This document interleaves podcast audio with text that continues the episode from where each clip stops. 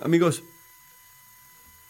nuestras actitudes de cultura hacia el sexo es un estudio de contradicciones. ¿Qué quiero decir con esto?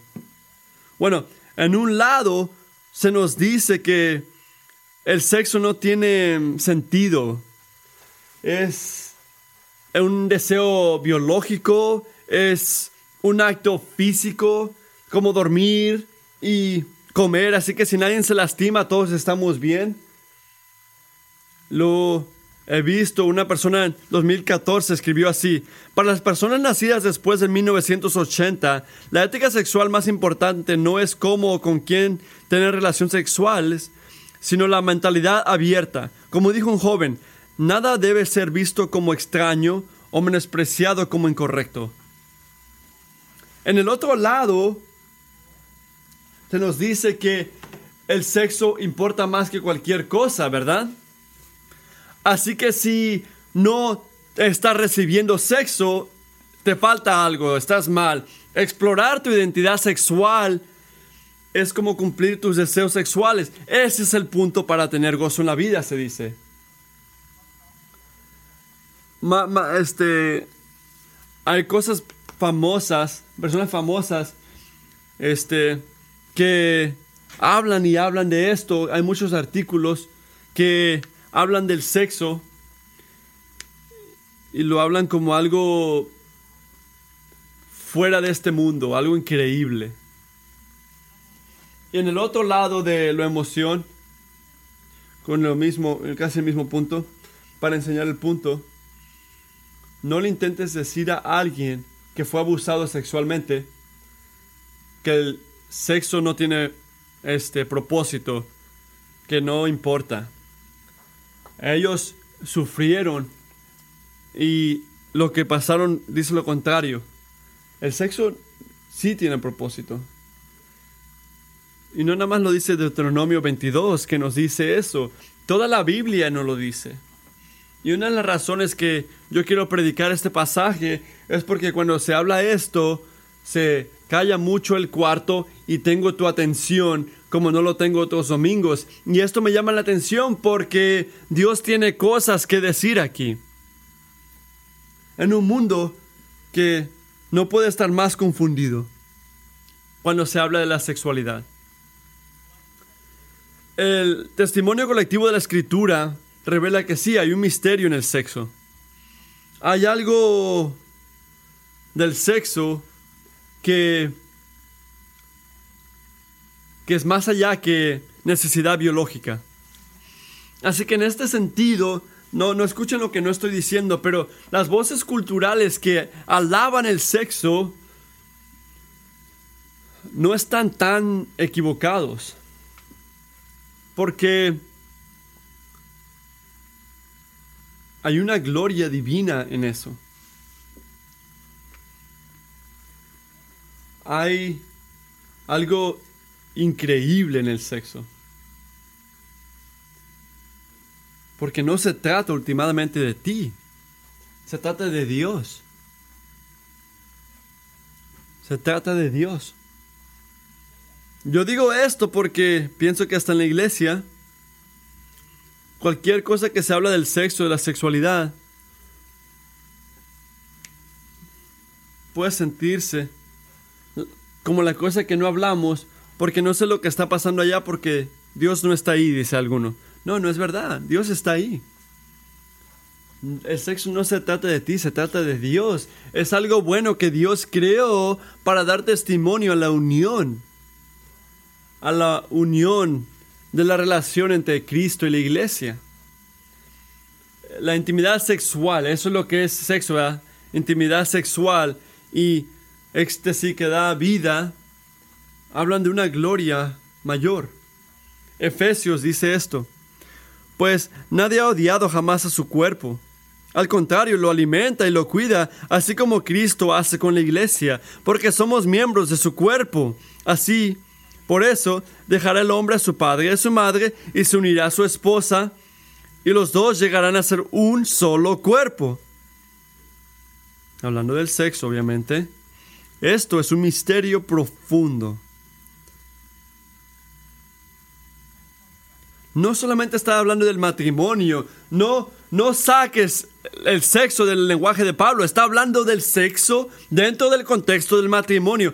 Este misterio es profundo y estoy diciendo que se refiere a Cristo y a la iglesia. ¿Qué, qué es el punto? Que el sexo no se trata de ti, se trata de Dios.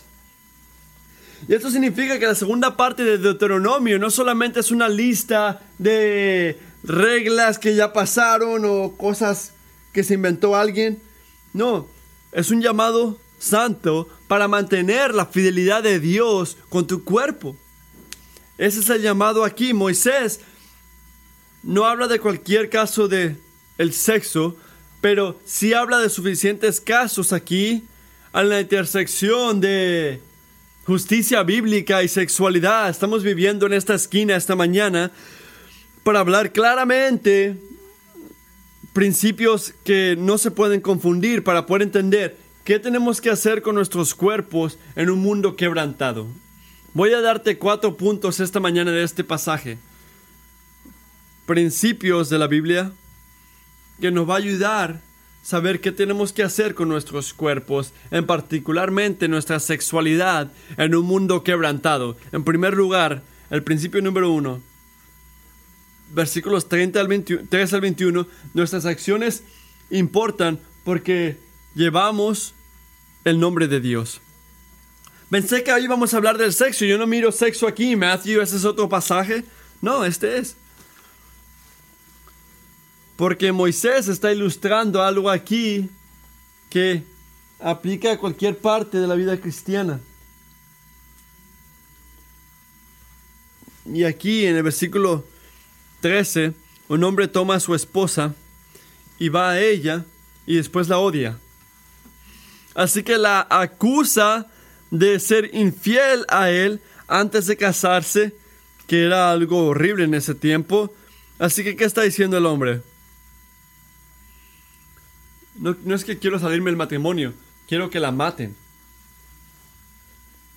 Quiero que la maten, es lo que está diciendo. Pero la acusación es falsa. ¿Por qué?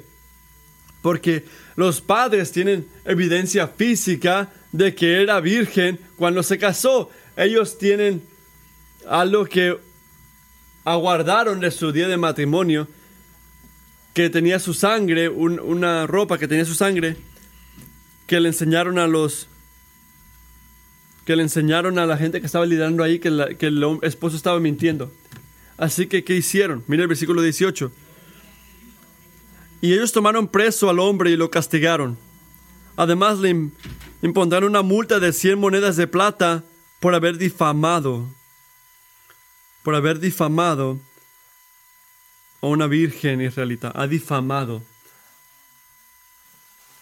Es, es este, la misma frase que Moisés usó en el versículo 14, que cuando está describiendo lo que pasó aquí, trajo una, la difamó, eh, eh, le trajo un mal nombre. Ese es el problema, dice Moisés. Pero mira, yo pensé que la, la iban a matar o, que quería matarla. Sí, la quería matar al mentir, pero ¿en qué se enfoca Moisés? No era que la querían matar, lo que era lo del juicio, sino que era la, la, la que le iba a difamar. Este hombre estaba denegrando la reputación de una miembro del pueblo de Dios.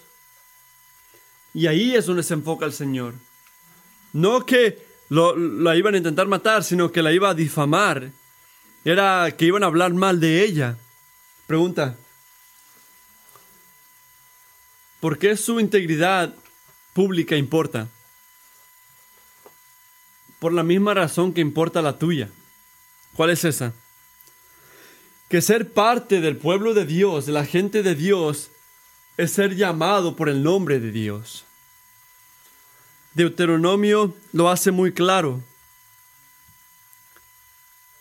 Deuteronomio 28 dice, todas las naciones de la tierra te respetarán a reconocer como el pueblo del Señor. Todas las naciones de la tierra te, respetar, te respetarán a reconocerte como el pueblo del Señor. Aquí dice también, pero ahora dice el Señor, el que te creó Jacob, el que te formó Israel, no temas que yo te he redimido, te he llamado por nombre, tú eres mío. ¿Cómo nos llama Jesús a bautizar? En Mateo 28, 19 dice, bautiza. No, no solamente dice bautiza, dice, dice bautizándolos en el nombre, en el nombre del Padre, del Hijo y del Espíritu Santo. Así que como un hijo recibe el nombre de su Padre en nuestra cultura, así también el Señor pone su nombre sobre nosotros. Te identifica como ser suyo y esto significa que la manera que tú vives, la manera que tú te mueves al día al día, impacta, afecta mucho más de lo que te imaginas, mucho más de lo que se trata de ti. Afecta, determina lo que la gente cree de Dios. Mira, mira, yo no soy Dios. Lo, si quieres saber lo que está haciendo Dios, lee la Biblia o mira la vida de Matthew. Sí, lee la Biblia. Pero el punto es que Dios te ha atado a ti tanto, te ha atado a, a Él tanto, que la manera que te ve el público, tu integridad, determina su nombre porque tú tienes su nombre.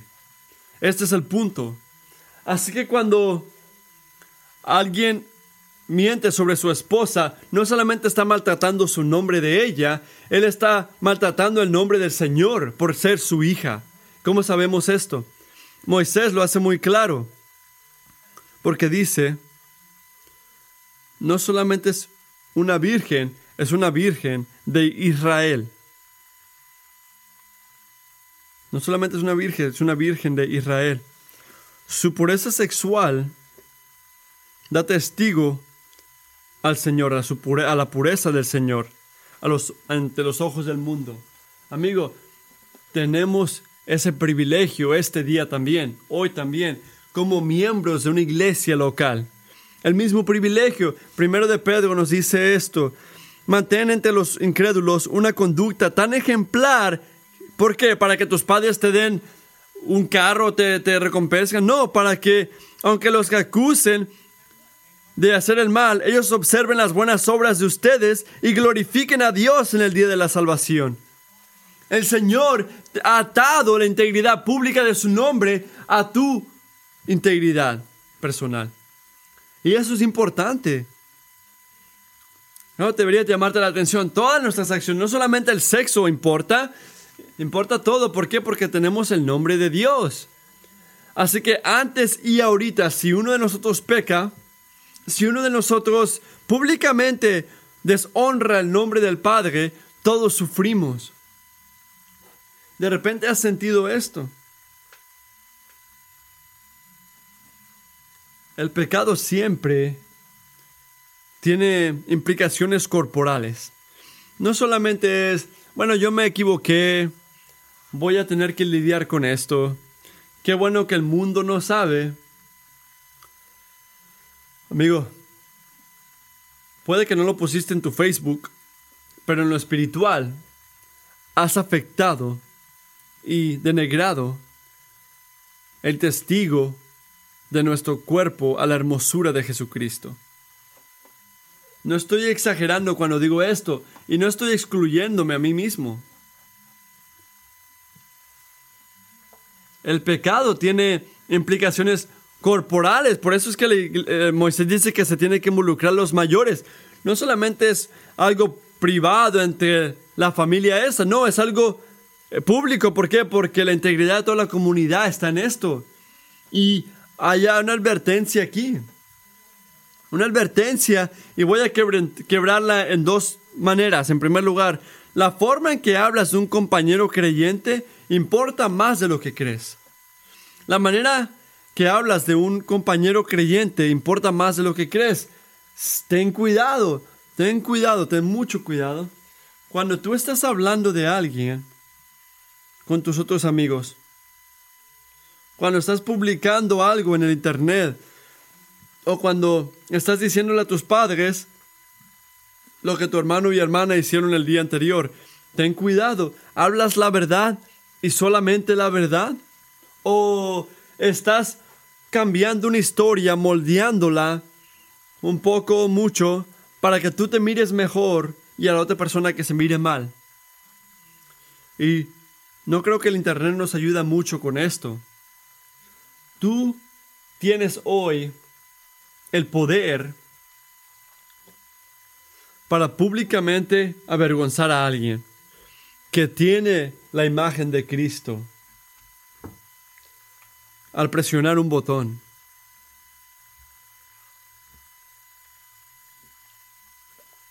¿Puedes creer lo que esta persona me dijo? ¿Puedes creer lo que esa persona me hizo? ¿Puedes creer lo que este cristiano hizo? Compartir. Esa aplicación en tu teléfono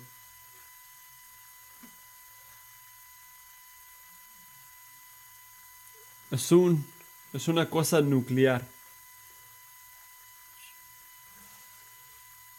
Porque la integridad pública del nombre de Cristo Jesús puede ser denagrada cuando presionas ese botón. Ten cuidado. Sé honesto. Aunque lo que te hizo esa persona, lo que esa persona dijo de ti, es verdad. Esa es la pregunta, amigo. Tu enfoque al decir lo que digas, ¿cómo puedo proteger y exaltar el nombre de Cristo? ¿Es lo que piensas? No estoy hablando de Dios, solamente estoy hablando contra su gente. Solamente estoy diciéndolo como es.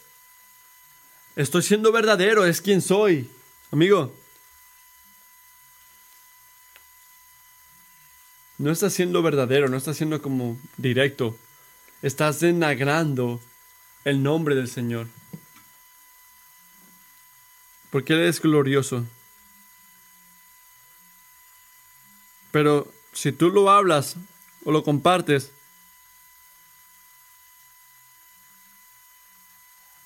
en una manera que maltrata el nombre de Dios, Él está mirando. Él está leyendo. Él está escuchando cada palabra, porque su nombre es vivo, su nombre es verdadero. Esa es la primera advertencia, esa es la primera parte, pero esa es la segunda parte. Lo que haces con tu cuerpo, especialmente en lo sexual, importa más de lo que crees. Así que la manera que hablamos importa y la manera en lo que hacemos con nuestros cuerpos importa más de lo que crees. Tus acciones, cristiano, escúchame, tus acciones, si quieres o no, si lo piensas o no, este, reflejan en la honra de Dios, reflejan a Dios. Así que, ¿por qué Proverbios 22.1 dice, vale más la buena fama que las muchas riquezas? O Romanos dice, no, no paguen a nadie mal por mal, procuren hacer lo bueno delante de todos. ¿Por qué la escritura dice eso? ¿Para que respetemos, nos repetemos a nosotros mismos? ¿O para vivir, para, la para ser aprobados por la gente? ¿O para tener nuestra reputación como tipo de ídolo. No. ¿Cuál es el punto? El Señor nos está recordando que la integridad espiritual es algo precioso. Es algo de valor. ¿Pero por qué? Porque tú tienes la imagen de Dios. Ha puesto su integridad con la tuya. Tú tienes su bandera. Tú representas su reino. Tú juegas para su equipo. Así que si tú pecas sexualmente, no es algo personal. Estás denigrando la gloria y honra de Dios. ¿Qué es la, es la razón por qué al versículo 21 puedes ver que si es verdad, ¿qué tienen que hacer? Tienen que versículo 21 dice, si es verdad, tienen que expulsar a esa persona, denigrar a esa persona. Y eso no es una exageración. Este es el enfoque que mantiene lo moral del universo. Es así de bueno, es así de correcto. Cuidamos la pureza de la iglesia hoy de la misma manera al, practicar la disciplina. ¿Por qué? Porque nuestras acciones importan. Tus acciones importan. ¿Por qué? Porque tenemos la imagen de Dios. El segundo principio. Ahora vamos más directo a lo sexual. El punto número dos. El pecado sexual maliga la fidelidad del pacto de Dios. El pecado sexual maliga la fidelidad del pacto de Dios. Miren el versículo 22 conmigo. Si un hombre es sorprendido durmiendo con la esposa de otro hombre, los dos morirán. Tanto el hombre que se acostó con ella como la mujer. Así extirparás el mal que haya en medio de Israel. ¿Qué es? Es una violación del séptimo mandamiento y una violación del décimo mandamiento. El Nuevo Testamento y el Viejo, escuchen esto, la escritura va contra cualquier y toda actividad sexual fuera del matrimonio entre un hombre y una mujer. Pero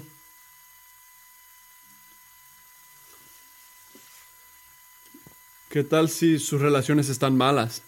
Si no se aman, si no aman a sus esposos o esposas y sus pasiones son fuertes y la luz está como apagadita y el sonido es hermoso, la música es hermosa.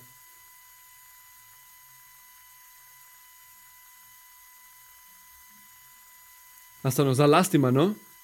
Como que los, si sabes de lo que hablas, como que nos da lástima. Pensamos, oh, wow.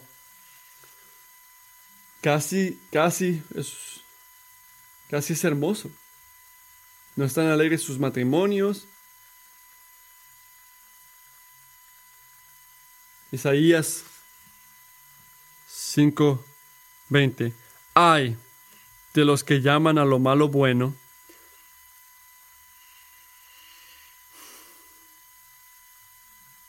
las imágenes del sexo que tú miras, mirando a tu... Lo que tú miras impacta lo que tú haces. Escucha lo que dice Dios al principio de la historia de nuestras vidas y al final de la historia, porque esta es la realidad. Nunca vas a entender por qué está mal la inmoralidad sexual si no entiendes el principio y el fin. Así que ¿Qué nos dice Dios al principio? Génesis 1.27. Y Dios creó al, al ser humano a su imagen. Lo creó a imagen de Dios, hombre y mujer los creó. Y los bendijo con esas palabras. Sean fructíferos y multiplíquense. ¿Qué nos enseña esto?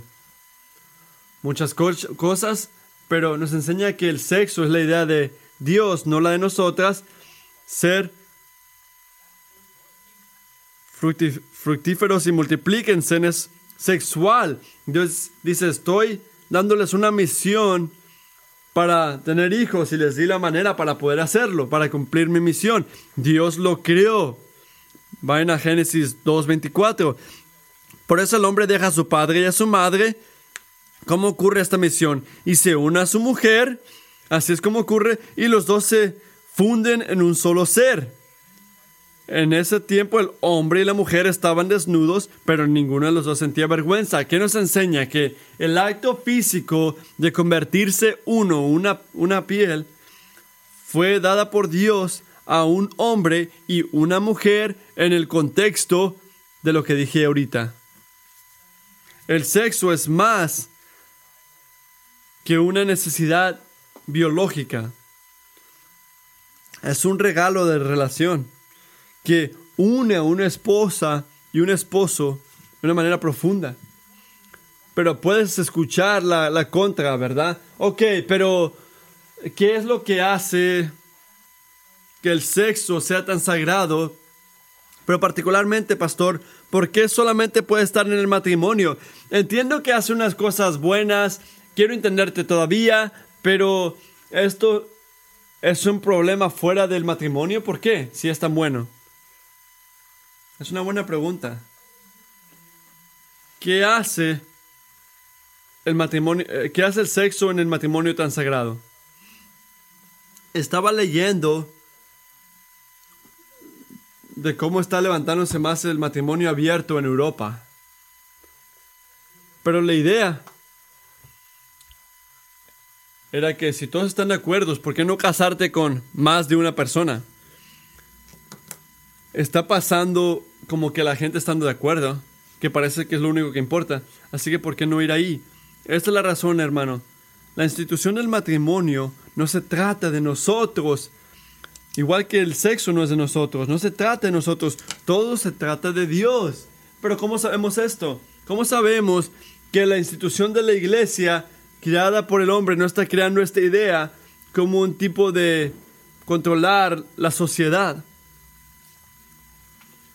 ¿Es algo de poder que está haciendo esta gente? No. ¿Y cómo lo sabemos?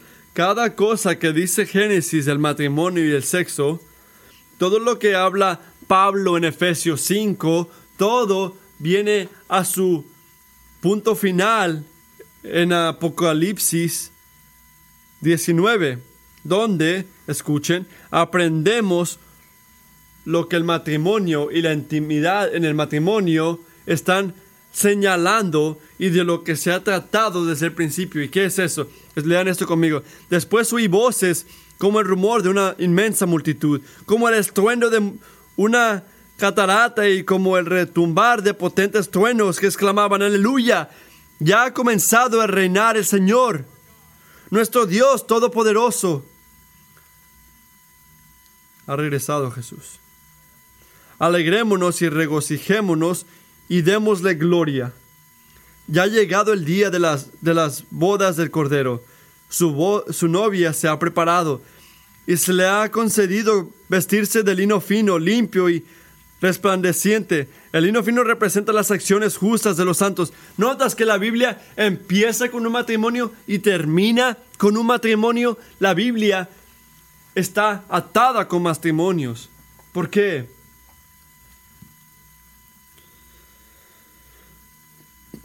Porque la fidelidad sexual de un esposo y una esposa al uno hacia el otro en, el, en la unión del matrimonio es una imagen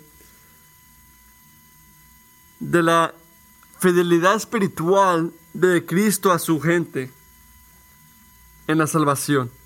Y ese es el punto. Es un es, algo que Cristo Hijo, Cristo hizo eh, con su sangre y va a continuar en el día que regresa a recibir toda gloria. El sexo es sagrado porque dirige, que, que nos apunta a la fidelidad de Dios en Cristo. Y eso es la respuesta. Fuera del matrimonio, el sexo, el sexo todavía es una señal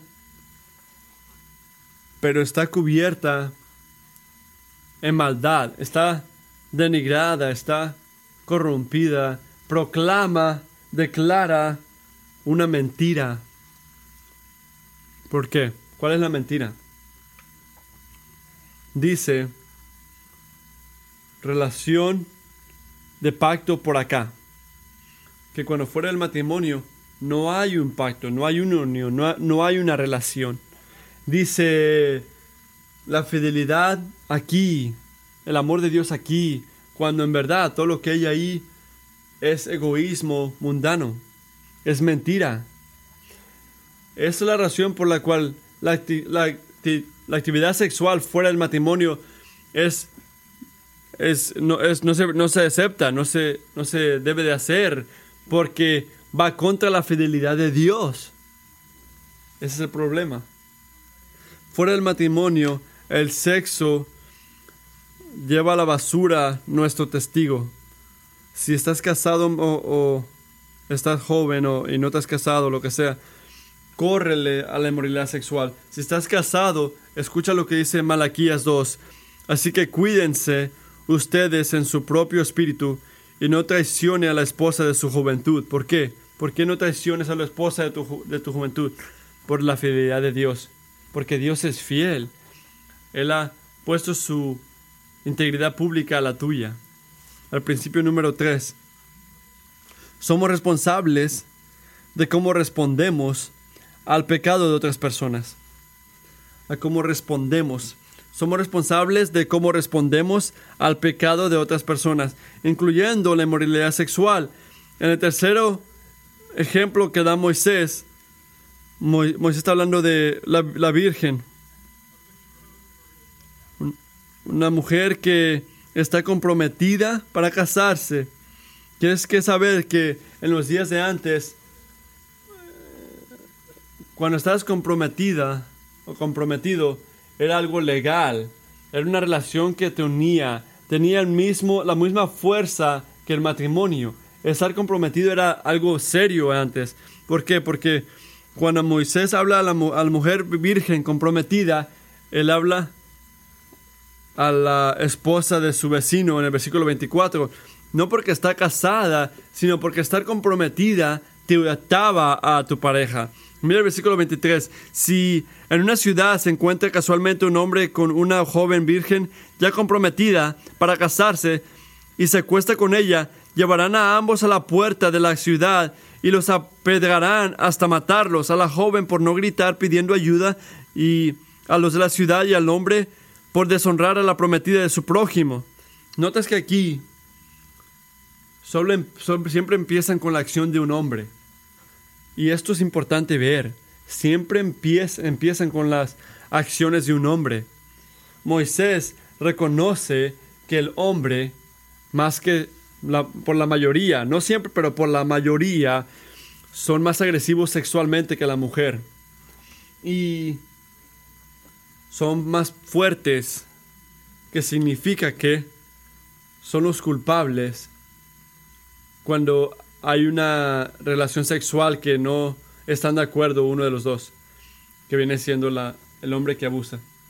Y mirando la Biblia, el hombre mantiene al hombre responsable también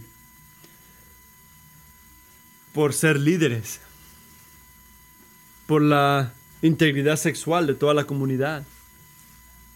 Esto dicho, el punto aquí es que cuando una mujer participa en la moralidad sexual, ella también es culpable, no es menos culpable. Y en el versículo 23, ¿está sentado el hombre? Sí. Parece que el hombre toma la iniciativa. Sí, también parece que toma la iniciativa. Pero no quita la responsabilidad de la mujer de cómo responde a la iniciativa del hombre. Y aquí los dos son culpables. Ahora, si no gritas algo y no le crees a Moisés, como que le está culpando, está culpando a la víctima que está protegiendo aquí. Considera dos cosas. En primer lugar, Nota el versículo 25. No hay lenguaje de violencia física, pero voy a llegar a ello ahorita. Aquí es algo de seducción, no violar. Seducción, no violar. En la ciudad de Israel, las casas estaban hechas muy cerca el una de la otra. No había privacidad, no había casi privacidad. La mayoría de las casas tenían un cuarto la gente literalmente vivía una arriba de la otra. Ayuda si tú la querías de alejarte de algo seductivo. Había ahí, había, había mucha ayuda que podía recibir. Pero la mujer no pidió ayuda, no, no quiso ayuda. Tenía la manera de escaparse, aunque no era consensual, como que no estaba de acuerdo, pero no, no lo tomó. Así que la iniciativa del hombre ella, también es responsable por este pecado. ¿Por qué me tomo mi tiempo en esto? Ah, y corro el peligro de meterme a agua caliente. Yo lo siento. Me tomo mi tiempo aquí porque nos dicen ahora que el mundo está dividido en dos grupos. Gente que oprime y los que son oprimidos. Si tú oprimes, por virtud de tu, de tu etnicidad, de tu manera social, tú siempre eres responsable por tus acciones.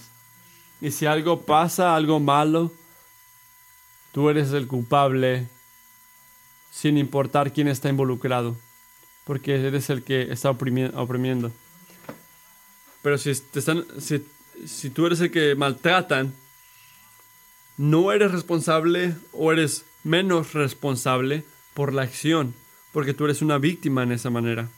No eres, no tienes una opción porque tu etnicidad, tu cualquier cosa te pone en un lugar de que fui oprimido, no soy una víctima, no, no, no tuve culpa, así que nunca puede ser tu culpa. El mundo está dividido en dos cosas. Si te has sentado en cada clase en la universidad es lo que escuchan. Es común. O eres víctima o no. Y la escritura dice dos cosas muy importantes. Escúchenlo. En primer lugar, Dios no es ciego a la realidad de que hay víctimas en este mundo. Él sabe. O que algunas clases, algún tipo de gente, por la mayoría, reciben consecuencias de, pecado. Él no, es, no es ciego a eso. Hay una razón por la cual en Juan 4 el Evangelio se enfoca en la conversación que Cristo tiene con la mujer de Samaria. Él no es ciego a lo que ocurre, a la, opresión. Pero en segundo lugar, primordialmente aquí en Deuteronomio, la manera en que alguien peca contra ti o te lleva a ti a pecar, no quita tu responsabilidad por la manera en que tú respondes a su pecado de ellos. Moisés dice esto de la mujer en el versículo 24. Él está reconociendo su dignidad como una imagen de Dios. ¿Qué no estoy diciendo? No estoy diciendo que las víctimas no existen. Sí, hay víctimas. Lo que estoy diciendo es esto, que si tú no sientes poder o tienes menos voz, o si historialmente has sufrido a las manos de otra gente en cualquier manera, tu amigo, todavía eres responsable ante dos por, las, por lo que tú eliges hacer. Eso es lo que estoy diciendo. No estoy diciendo que no hay víctimas, pero sí estoy diciendo que lo que tú puedes este, hacer, deberías de hacerlo. ¿Por qué? ¿Por qué está compartiendo esto? Porque nuestro Dios está enfocado en mantener la justicia de hombre, mujer, rico, pobre, blanco, negro, porque es un Dios de justicia perfecta. Así que no uses el pecado de otro como una excusa para no confrontar tu propio pecado. Tú, tú eres responsable por cómo tú respondes al pecado de otros. Si tienes una manera de escapar y no la tomas, eso es culpa tuya, no, de, no la de ellos. Segundo de Corintios 5:10. Porque es necesario que todos comparezcamos ante el tribunal de Cristo para que cada uno reciba lo que le corresponde, según lo bueno o lo malo que ha hecho mientras vivió en el cuerpo. Ese es el último punto importante para, para seguir hablando. Moisés es un buen pastor. Espero que noten que, bueno, eso se, eso pasó el martes, hay que sigue que hablar de eso. No, él habla a su pueblo, él está guiando a su pueblo, él está hablando de principios críticos de ese tiempo para guiarlos en este tiempo y que es lo que hacemos con nuestros cuerpos importa. Y el último punto de hoy es este no somos responsables de cómo otras personas pecan contra nosotros. No somos responsables de cómo otras personas pecan contra nosotros. Mira el versículo 25 conmigo. Pero si un hombre se encuentra en el campo con una joven comprometida para casarse y la viola, solo morirá el hombre que forzó a la joven a acostarse con ella, con él. Notas que la imagen de que aquí la están atrapando. Es otra palabra en hebreo. Habla de violencia física, abuso sexual. Y en este punto, en esta manera, porque no ocurrió en la ciudad, ocurrió como que en el campo, a la mujer se le, se le ayuda, como que, y esto es contracultural en ese tiempo. Dios, a través de la ley, está enseñando la dignidad y honra del débil aquí. se asume aquí que no fue consensual. ¿Por qué? Porque no hay evidencia de que ella quiso participar. Se le tiene que creer. En el versículo 26 dice, a ella no le harás nada, pues ella no cometió ningún pecado que merezca la muerte. Este caso es como el que ataca y mata a su prójimo. Quiero hablar aquí como un pastor muy, muy directamente a esos que han sido violados.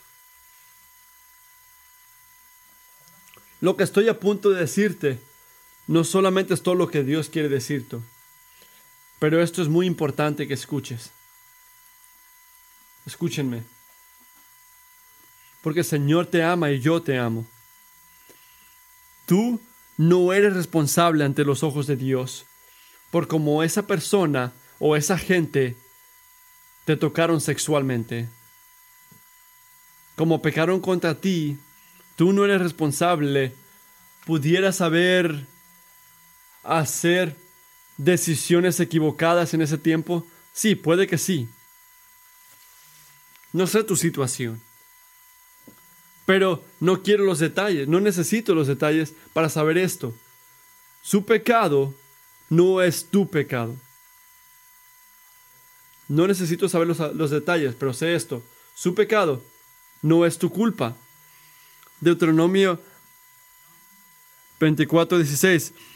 No se dará muerte a los padres por la culpa de sus hijos, ni se dará muerte a los hijos por la culpa de sus, padres, de sus padres. Cada uno morirá por su propio pecado. Nota, la mujer aquí en el versículo 25 no es responsable por lo que le hace el hombre, igual que el versículo 28 no es culpable por lo que un hombre le hace a ella. Amigo, si tú fuiste abusado te maltrataron sexualmente, no eres responsable por lo que la otra persona te hizo a ti. Nuestro Padre en el cielo no, no, no maltrate a, las víctimas, Él las vindica. El, el impacto emocional de lo que sentiste, es esa culpa por asociación verdadera. Sí, me imagino que sí. Es muy verdadero. Pero esto no cambia la justicia, la realidad de la postura de Dios hacia ti. Salmo 10 dice esto, el Señor es Rey eterno. Los paganos serán borrados de su tierra. Tú, Señor, escuchas la petición de los indefensos. Les infunes aliento y atiendes a su clamor. Tú defiendes al huérfano y el oprimido para que el hombre hecho de tierra no siga ya sembrando el terror.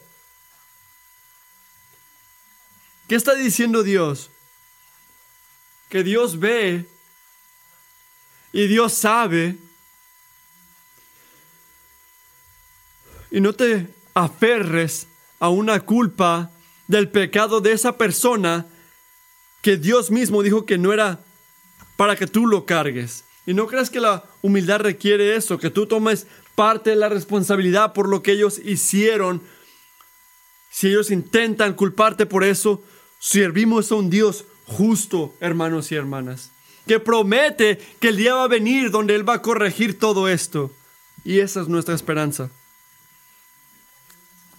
Y todas las protecciones económicas por la mujer violada en el versículo 28, el Señor aseguró que iban a proveer por ella y que podía casarse todavía. El hombre que estuvo con ella va a proveerle. No puede divorciarla. De repente es la, razón, Moisés, por la cual no lo matan, para proveerle. Tiene que proveer por ella. Cualquier hijos que vengan de su unión.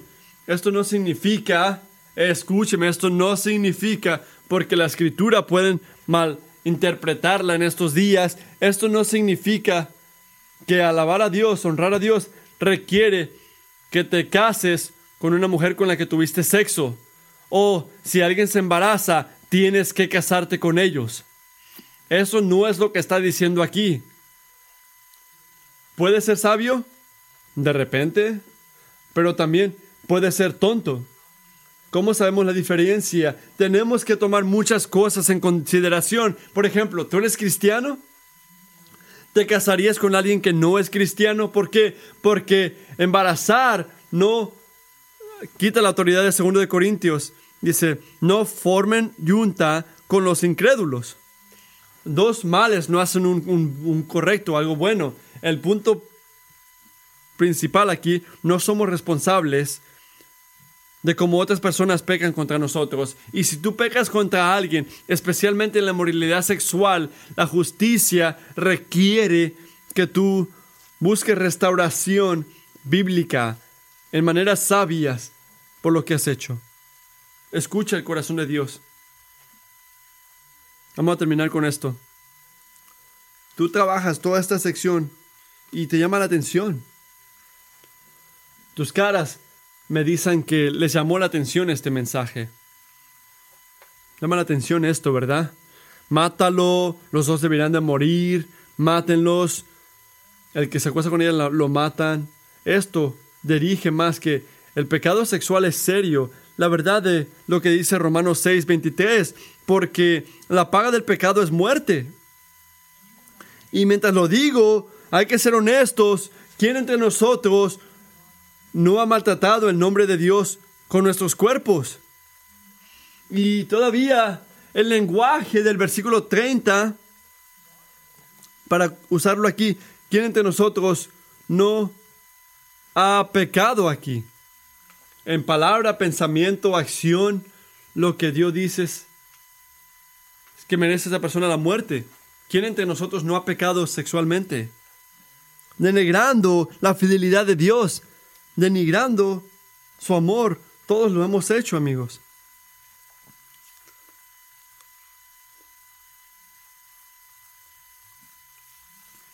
Y Jesucristo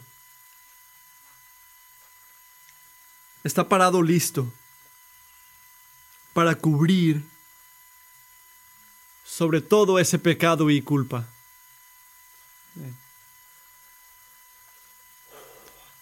Las, cosas que la gente sabe que tú has hecho, lo que la gente no sabe.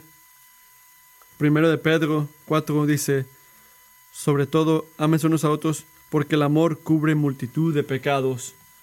Lo que, lo que abre nuestra moralidad sexual, el amor lo cubre. ¿Qué tipo de amor cubre? ¿Qué tipo de amor cubre? El amor divino. No ignora el pecado, sino que hace la manera para que pueda ser perdonado y limpiado de ese pecado a través de la sangre de Jesucristo. La palabra de Dios es clara.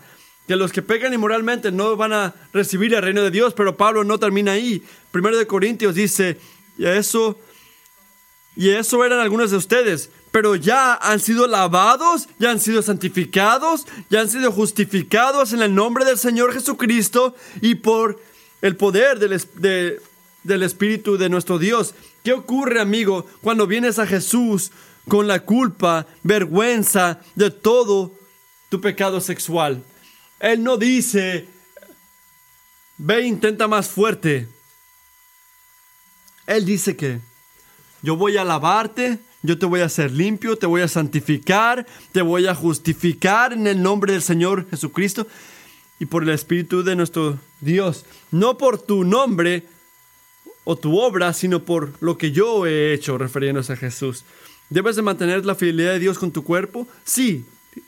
Es un privilegio poder hacerlo, pero recuerda, amigo, no estás peleando para enseñarle al mundo que tú eres fiel. Tú quieres enseñarle al mundo que Jesús es fiel porque Jesús perfectamente mantuvo la fidelidad de Dios con su cuerpo. Amén. Así que, ¿qué nos dice eso a nosotros? Que Jesús puede limpiarte, puede fortalecerte y puede salvarte sin importar lo que tú has hecho con tu cuerpo o lo que tus ojos han visto. Ese es el Evangelio. Enséñale al mundo que Él es fiel, amigo, al hacer mucho de Él con tu cuerpo, hablar mucho de Él en la manera que te mueves. Él te compró, compró con un precio. Honra a Dios con tu cuerpo. Porque el sexo, el sexo no se trata de ti, se trata de Dios. Vamos a orar. Jesucristo, ¿Qué podemos decir sino ayúdanos? Ayúdanos, Señor.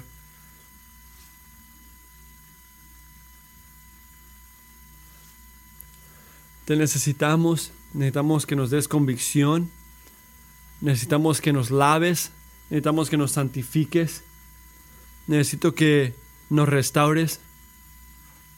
Por favor, ayúdanos, Padre. Y mientras traemos esta oración hacia ti con esta última canción, levanta nuestros ojos para ver al Hijo de Dios, a la promesa del Evangelio, a ti Jesús, el único hombre que ha vivido y perfectamente mantuvo la fidelidad de Dios con su cuerpo. Jesús, tú eres nuestra ayuda y estamos en todas estas cosas, todo lo que creamos, todo lo que nos trae la otra gente, el maltrato de la gente, la manera que nos maltratamos a nosotros mismos. Tú eres nuestra ayuda, tú eres nuestro refugio. Gracias que donde hay pecado, la gracia extiende más.